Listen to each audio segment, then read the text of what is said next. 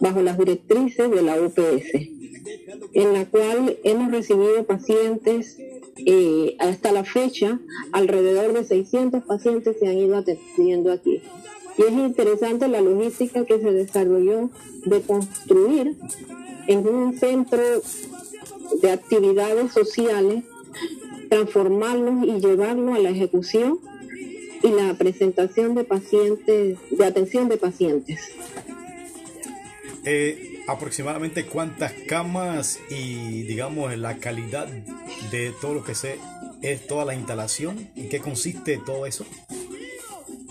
Bueno, el, el Figali es una instalación que cuenta con 160 camas divididos en cuatro salas. Una de cuidados respiratorios es una sala intermedia y de allí para pacientes moderados a leves las otras 120 camas. Es una instalación con una adaptación que, que simula, asimila muy bien lo que se hace en un hospital, las condiciones son muy buenas. Eh, eh, lo que se ha estructurado aquí es para darle bienestar y confort al paciente. Eh, ¿Qué tiempo más o menos tiene de, de haberse dado funcionamiento al mismo? Ok, el Figali comenzó a recibir pacientes el día 19 de noviembre, antes de que iniciara la segunda ola. En, ese momento los casos en Panamá eran muy pocos, pero eh, viendo el comportamiento internacional del virus, pues obvio nosotros no íbamos a hacer la, la excepción. Entonces el gobierno nacional hizo una preparación, se visualizó la necesidad de este centro y en noviembre comenzamos a ver nuestros primeros pacientes abrimos una sala, pero inmediatamente al mes tuvimos que ir abriendo las otras tres salas por la necesidad que había en el momento. ¿Y cuál, era el tratamiento que se le hacían a los pacientes ahí? Bueno, eh, esa es una pregunta muy interesante.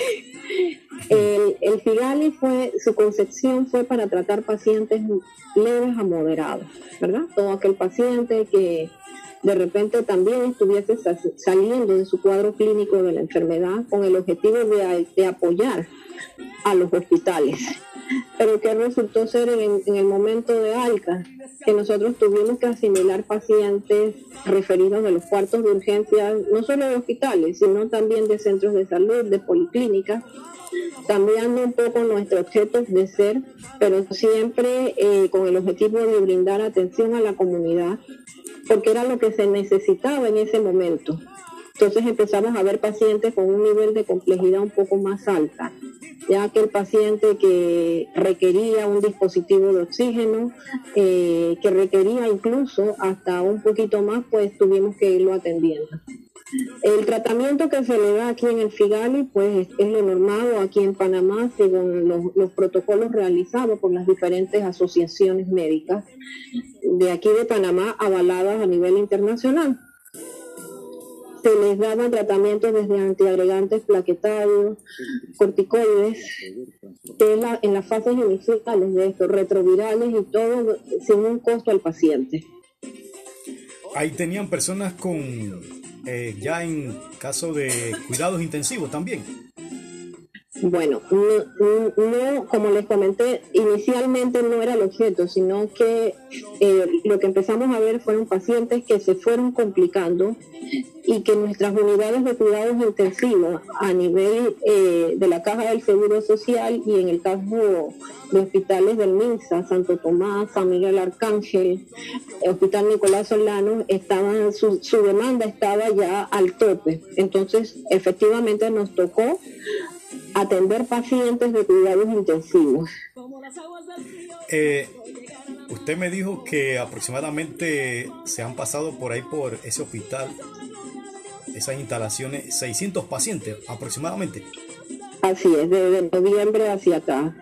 todavía no tenemos los cuatro meses de estar eh, atendiendo pacientes, pero así ha sido con una alta demanda en los meses de diciembre y enero y bueno, gracias a Dios, febrero ha tenido un comportamiento muy bueno y esperemos que marzo continúe así.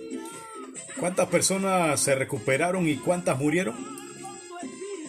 Eh, en el Figali nosotros hemos recuperado más del 85% de nuestros pacientes.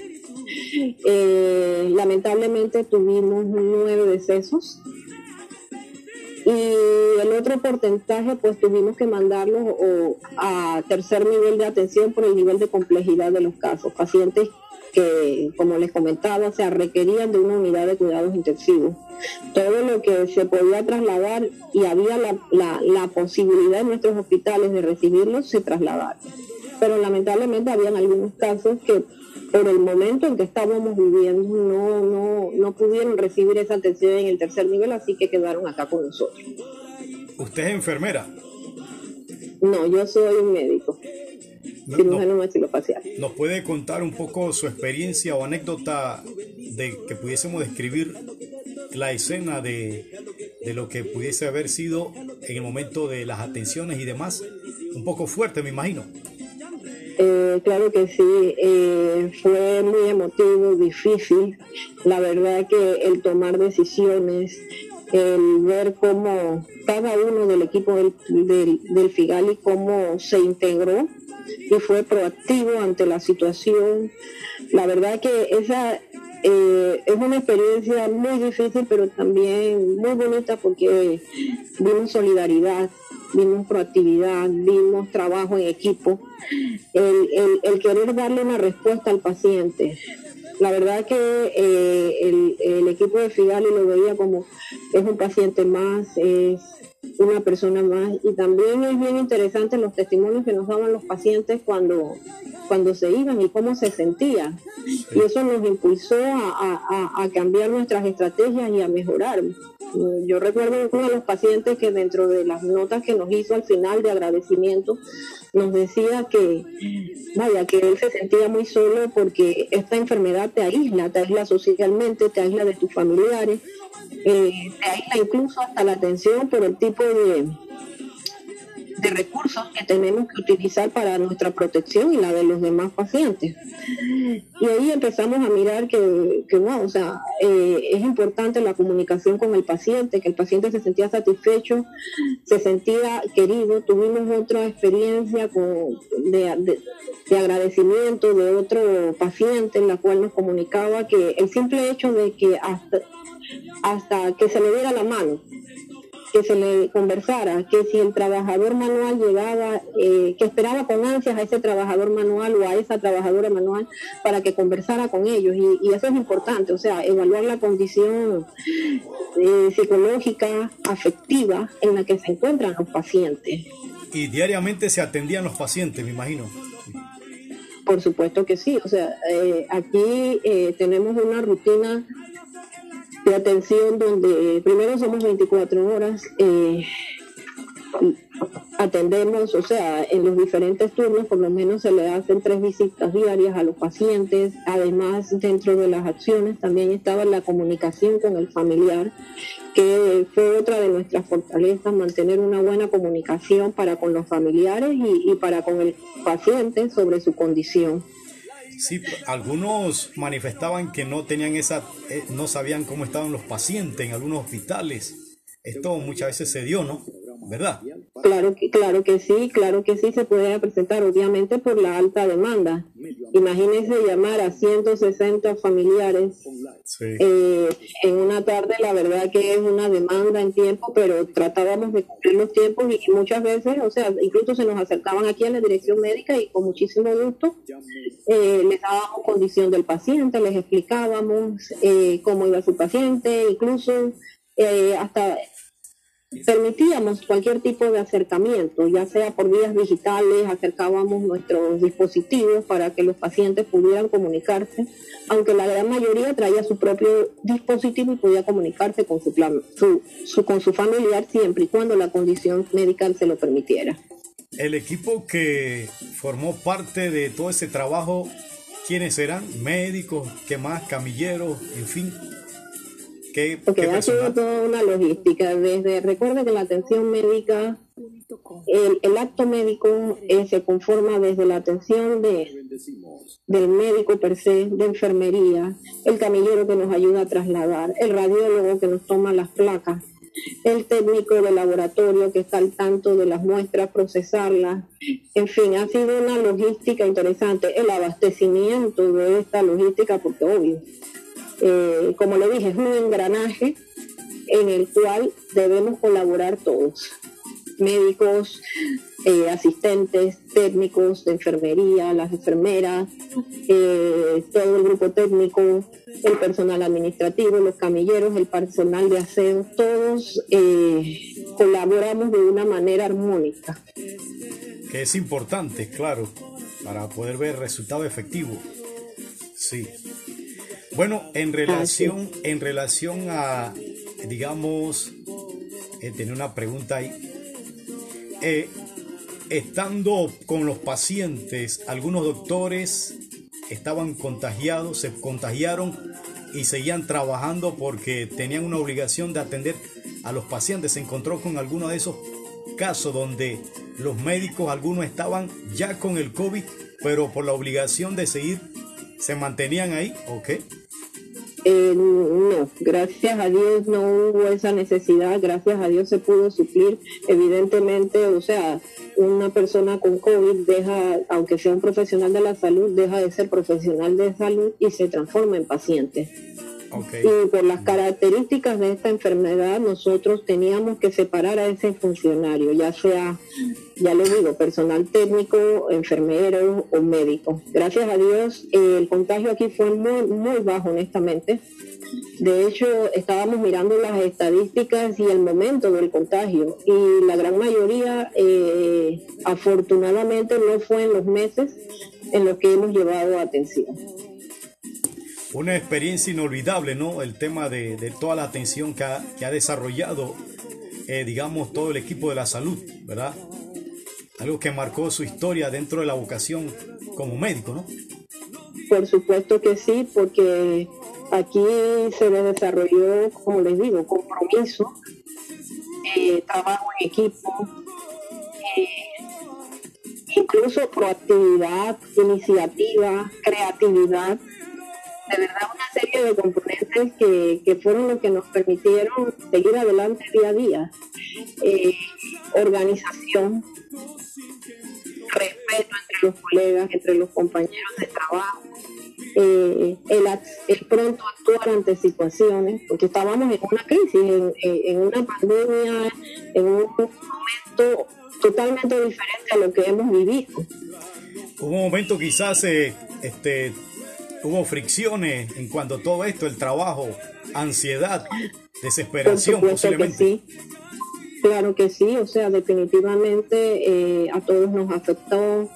Eh, tuvimos que hacer intervención psicológica y creo que ese es un valor importante dentro del actuar porque acuérdense que con esta enfermedad no solo se afecta al paciente, se afectan los familiares, pero también se afecta el personal de salud.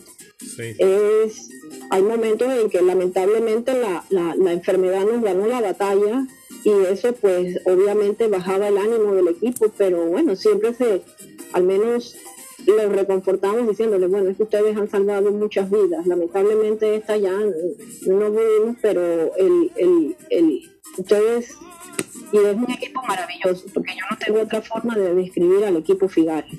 Y el tema es que trabajaban más de ocho horas. ¿Cuántas horas trabajaban aproximadamente? Sí, hubo inclusive 12 horas seguidas. Eh, había médicos que me doblaban a 16 horas porque sencillamente, o sea, no había el recurso humano en ese momento. Posiblemente tenían la ansiedad de que, bueno, tendría que... ¿Ustedes regresaban a sus casas o quedaban en hoteles? Porque quizás también tuvieron que eh, alejarse de sus familiares, ¿ok? Así es, es parte del equipo porque recuerden que muchos, sobre todo el personal de enfermería, técnicos de enfermería, vienen del interior del país y vinieron dispuestos a apoyarnos. Imagínense salir de, de 8 12 horas seguidas eh, con el nivel de estrés que se manejó en ese momento, irte a aislar a un hospital siempre, obviamente, con el, con el temor de contagiarte. Entonces, definitivamente, claro que sí, que fueron momentos difíciles, pero logramos salir adelante. ¿En qué momento faltó los insumos? Gracias a Dios eh, no tuvimos falta de insumos. obviamente sí tuvimos limitantes, pero falta de insumos no, no, no se presentó. Siempre pudimos resolver, o sea, allí tuvimos una respuesta directa del Ministerio, eh, de la Caja del Seguro Social, la red de hospitales nos apoyó. Y la verdad que esa fue la dinámica de trabajo donde sobraba un poquito, pues eh, se le daba al que menos tiene y del hospital que menos tiene le daba, eh, eh, cuando teníamos un poquito más, pues compartíamos. De manera que se hizo un uso eficiente de todos los recursos. Y creo que ese fue el éxito de que no faltara, que se fue eficiente en la distribución del recurso y el uso adecuado del recurso. ¿Qué limitante usted comenta que se que faltó? Que usted dijo ahorita que algunos limitantes, como por ejemplo bueno, inicialmente recurso humano. Sí, al inicio. Recuerde que eh, el, recurso humano, o sea, el recurso médico, enfermeras, técnicos, la verdad que fue muy difícil al inicio reclutar y, y, es entendible porque nuestros profesionales de la salud, la mayoría trabaja ya no en una institución, en dos instituciones. No les podemos pedir un tercero. Ante la demanda que había de pacientes, había que, que, buscar el personal y, obviamente eso generó agotamiento. En cuanto al ambiente mismo ya del Figali, ¿cómo se siente el ambiente? ¿Más tranquilo, más controlado? Por supuesto. Sí. Eh, por supuesto, es más relajado. También nos sentimos más optimistas ante los números que estamos viendo, cautelosos, pero optimistas. Y definitivamente también preparándonos, ¿no? Acuérdense que esta es una instalación que está diseñada para activarse, accionarse en el momento de, de, crisis. Entonces lo que hacemos en este momento es reorganizarnos, reevaluar nuestros procesos, evaluar nuestros aciertos y desaciertos para ver cómo podemos mejorar, cómo podemos brindar una mejor atención. ¿Usted se aplicó la vacuna? Fortalecerlo. ¿Usted se aplicó la vacuna? Sí, voy por la primera dosis, me falta la segunda dosis. La mayoría del personal, como es un personal que está directamente expuesto, gracias a Dios, ya todos recibieron su segunda dosis, o casi todos. Habían algunas excepciones, pero fue básicamente que por decisión propia, pues eh, algunas personas no, no quisieron vacunarse. Ah, o sea que hubieron enfermeros o personas dentro del, del equipo que no se han querido vacunar entonces. Sí, un mínimo porcentaje, pero eh, sí lo hay. ¿Qué porcentaje más o menos? ¿Qué porcentaje más o menos? Eh, le puedo decir que puede ser, no sé, un 5% quizás. Y, y ellos, pero ellos, esos 5%, algunos de ellos están en el campo de batalla también, todavía.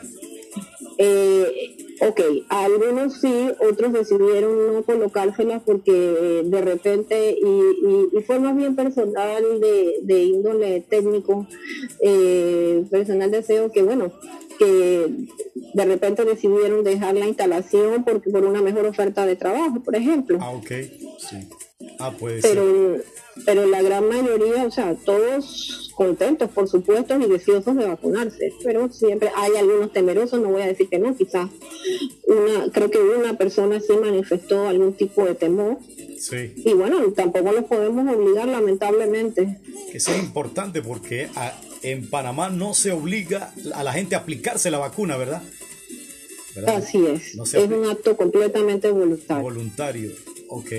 ¿Usted cree que la aplicación de la vacuna ha tenido un efecto positivo, ha traído tranquilidad, paz a los médicos, a, digamos, a también a la sociedad panameña, al pueblo panameño. Por supuesto que sí, por supuesto que sí, o sea, es, es una esperanza, es el sentirte un poco más protegido ante esta enfermedad, Definitivamente no bajamos la guardia, mantenemos nuestras medidas de bioseguridad, mantenemos eh, el distanciamiento, nuestras medidas de protección, pero definitivamente la vacuna eh, le ha dado tranquilidad al personal. Se sienten más seguros. Una, las personas que tienen COVID allá en este momento, en que son pacientes, ¿también se le aplican las vacunas en este momento? No, en este momento no. ¿Y cómo hacen? ¿Cómo hacen? O sea, siguen sufriendo todo el proceso. Es que la vacuna, ok, lo que pasa es que la, la vacuna, recordemos que es preventiva. Preventiva. Así es, es para prevenir la enfermedad, evitarla. Si ya estás contagiado, entonces lo que sigue es el proceso de atención, el manejo con retrovirales, antihistamínicos, antiagregantes plaquetarios. ¿Qué clase de, qué clase de anti, bueno, esos productos que usted está hablando, ¿cómo se llaman?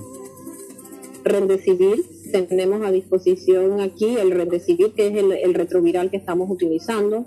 También utilizamos corticoides tipo dexametasona, que es el de primera elección, hidrocortisona según las necesidades del paciente, antiagregantes plaquetarios como la heparina de bajo peso molecular. La hiperventina. Que también tenemos a disposición. ¿Dígate? La hiperventina, ¿cómo es que se llama? Ivermentina. Sí, esa también la, se la aplican, ¿no? Aquí no, porque recuerde que ya el paciente viene en una fase eh, moderada, aguda de la enfermedad. Ah, ok, ok. O sea, y esos, esos, esos medicamentos que le aplican, eh, ¿cuál es el efecto? ¿Qué, es lo que buscan con eso? Bueno, número uno, hay que establecer el, el momento en el que está el paciente, en qué fase de la enfermedad. Si está en una fase viral, Obviamente el retroviral es para disminuir la carga viral.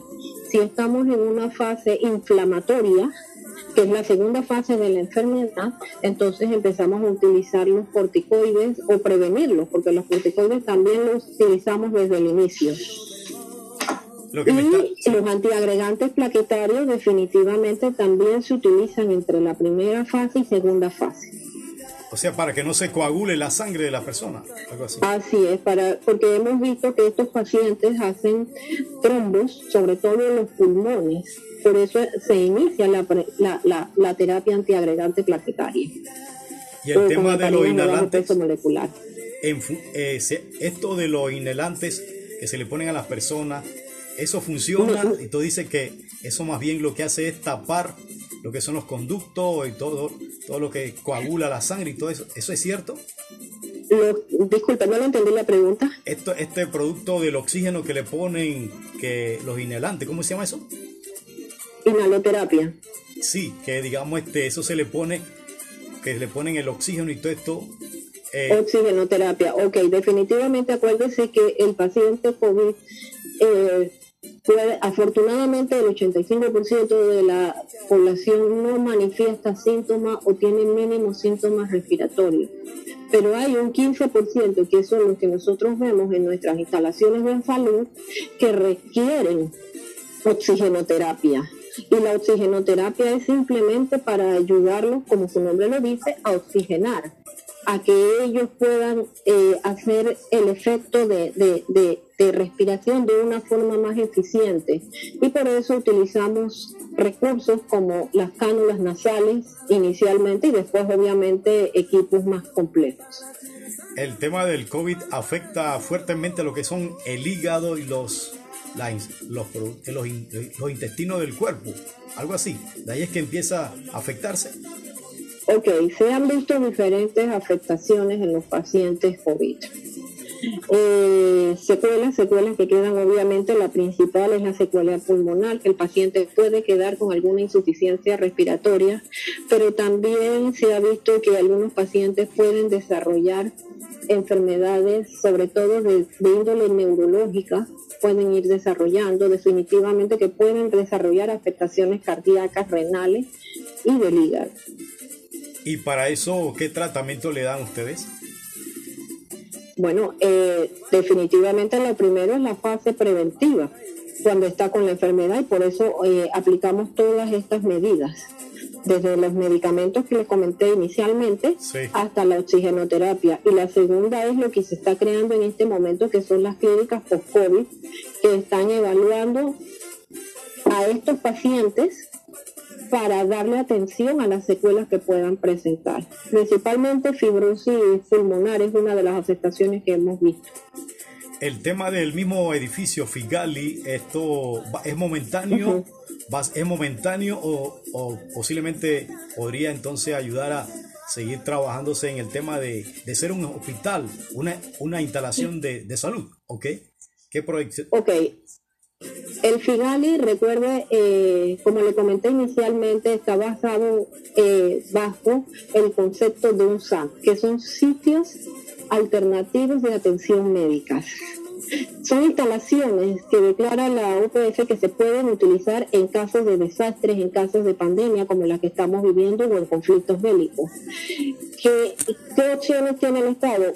Utilizar los recursos físicos en los cuales primero eh, pueda aglutinar un grupo importante de personas. ¿Qué pueden hacer esto? Los teatros, los gimnasios o centros de convenciones como el FIGARI. Entonces se hace una adecuación, así como hemos visto en gimnasios en Estados Unidos, en centros comerciales, en, centros eh, así como el nuestro, en lo que se construyen divisiones y se genera una estancia hospitalaria, es decir, un lugar en el que se le pueda brindar atención al paciente. Lo llamamos hospitalario porque el paciente queda recluido en la instalación va a ser momentáneo entonces el edificio y después, ¿verdad? Así es, así es. Bueno, la buena noticia es que creo que eh, nuestras instalaciones de salud se van a ver beneficiados de los equipos que hubo que, que, que, que adquirir para darle respuesta a esta crisis sanitaria fuera de un hospital. Sí, porque se ven instalaciones en esa foto que me envió mi compañera, que son instalaciones en, de primera, de de primera línea, ¿no? Todo bien ordenado. Así es. Fue muy bien diseñado y eso es una de las ventajas, de las características que tiene el FIGAL y que al ser un lugar amplio y quizás por eso nuestra tasa de, de, infección o de, de, contagio a nivel del personal sanitario es tan baja. Las instalaciones son amplias, por ende eh, facilitan el distanciamiento pero no solo son amplias, también el diseño es un diseño adaptado a las necesidades de, una instalación de salud. Así es. El, equipamiento que se realizó aquí es, un equipamiento para dar una atención óptima y adecuada al paciente e incluso nos permitió, como, como le comenté al inicio, ver pacientes de un nivel de complejidad muchísimo más alto. ¿De dónde trajeron esos equipos? Eh, bueno, eh, eh, de todas partes del mundo, la verdad. O sea, fueron empresas que se ofertaron, o sea, en el, en, el, en el portal de Panamá Compras se ofertaron a las diferentes empresas que están aquí instaladas y, y, los que distribuían los equipos, pues fueron libres de, de ofertar y, y se ganaban las licitaciones aproximadamente cuánto se invirtió en ese, en ese, esas instalaciones y equipo y todo, cuánto se ha invertido en personal y todo. Wow, esa es otra pregunta interesante. Sí. Eh, infraestructura.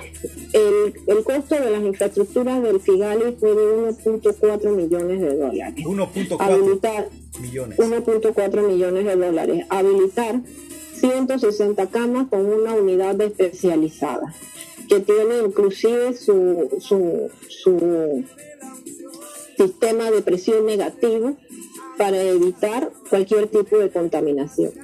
Son cosas que elevan los costos, o sea, una unidad especializada siempre es mucho más cara que una unidad de atención para pacientes, por ejemplo, una sala convencional.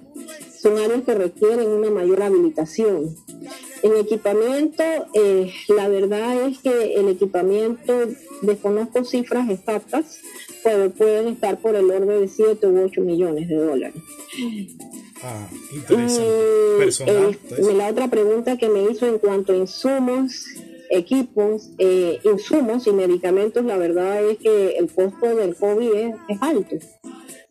Oxígeno, o sea, nuestras instalaciones tienen oxígeno centralizado en todas las salas, de manera que podemos dar una, una mayor oferta a los pacientes, una mayor eh, posibilidad de, de, atención. Usted sabe que el oxígeno en, en los pacientes COVID es fundamental y es una de las limitantes que vemos obviamente ninguna policlínica está preparada para esto nuestras instalaciones si bien es cierto no, no eh, son para atender casos complejos, no esperábamos la demanda. Entonces, el Estado ha tenido que invertir en fuentes de oxígeno, en habilitar salas que tengan oxígeno accesible para el paciente. Sí, y luego viene el personal y todo esto, otros millones Obviamente, otro, oh, sí. Eh, eh, el Figali es una instalación que en este momento está trabajando con personal administrativo, personal técnico, personal médico, en el cual somos aproximadamente 250 personas. Oh, qué bien. Bueno, en verdad este, les felicito, ¿verdad? Porque en verdad sabemos pues que han hecho un trabajo bastante efectivo y de veras eh, debemos de hacerle un recordatorio o un mérito a ustedes a nivel de todo el país. No, y también que se les pague sus dineros, ¿no? Porque sabemos que a veces ustedes tienen esas luchas con el pago de los que se le adeudan. Eh, dicho sea de paso, ya se les pagó todas las, deudas que le, por parte del gobierno, me imagino. Y bueno, la mayoría de las prestaciones del año pasado ya casi todas fueron resueltas, hay algunas excepciones, pero son básicamente por, en el caso nuestro, por trámites administrativos, independencia de, de ya sea eh, información completa que tendríamos del colaborador, temas de esa índole. Y este año pues ya se está pagando, si Dios quiere, próximamente se le está eh, pagando lo adeudado a todo el personal de salud.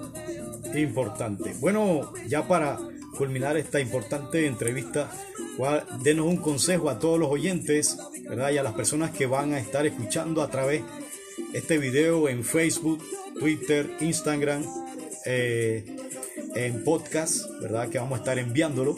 ¿Cuál sería el mensaje que usted le daría a la ciudadanía panameña con respecto al tema de, de bioseguridad, casualmente, ¿no? Bueno, precisamente sigamos siendo responsables, porque esa es la palabra, responsables, responsables para con nosotros y para con nuestro prójimo. Sigamos cuidándonos, eh, gracias a Dios estamos saliendo adelante, estamos viendo la luz al final del túnel, estamos eh, teniendo el proceso de vacunación, pero obviamente este proceso va a tomar tiempo para lograr lo que dicen los estudiosos del tema, una inmunidad de rebaño. Por consiguiente, eh, es importante seguir cuidándonos, seguir siendo meticulosos con el lavado de manos, eh, nuestro distanciamiento, que gracias a Dios las barreras que estamos utilizando definitivamente están siendo efectivas, utilizar las mascarillas, las caretas y evitar las aglomeraciones hasta donde sea posible. Cuidándonos, saldremos de esto pero es un compromiso compartido de la sociedad, del Estado, de nosotros.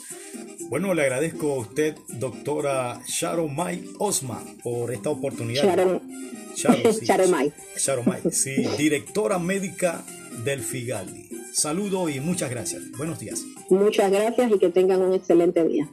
Gracias.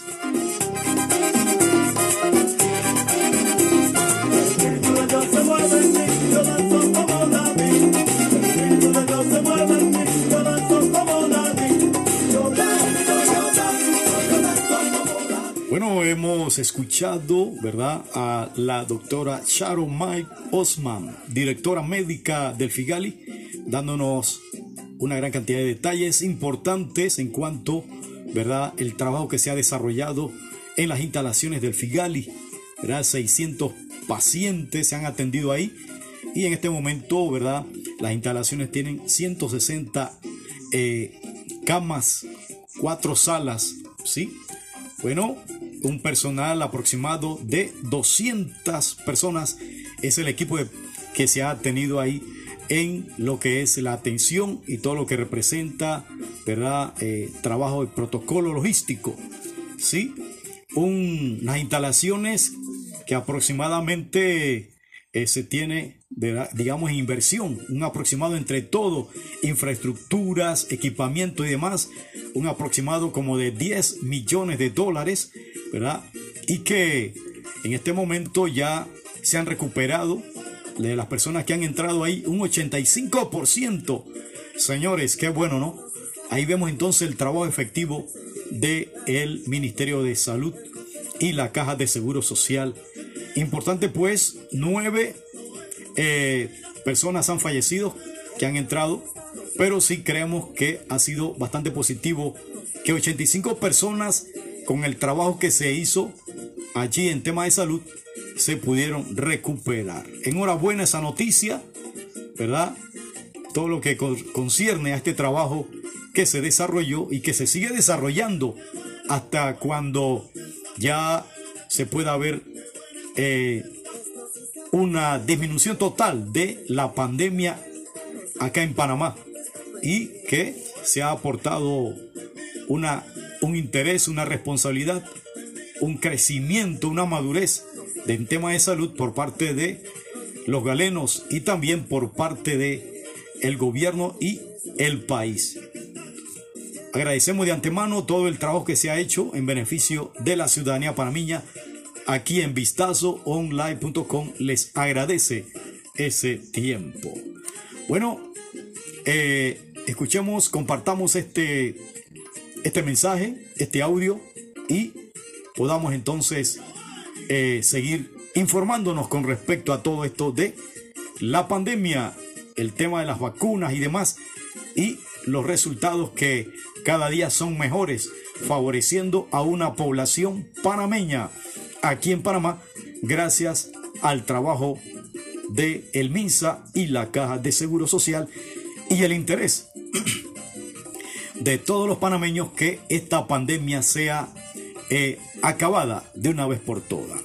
Sigámonos entonces pues atendiéndonos y cuidándonos con todos los procedimientos de bioseguridad, la mascarilla, la pantalla facial, distanciamiento, lavado de manos y todo lo que representa cuidado. Nos vemos pues, saludo, bendiciones, quédese con la emisora vistazoonline.com.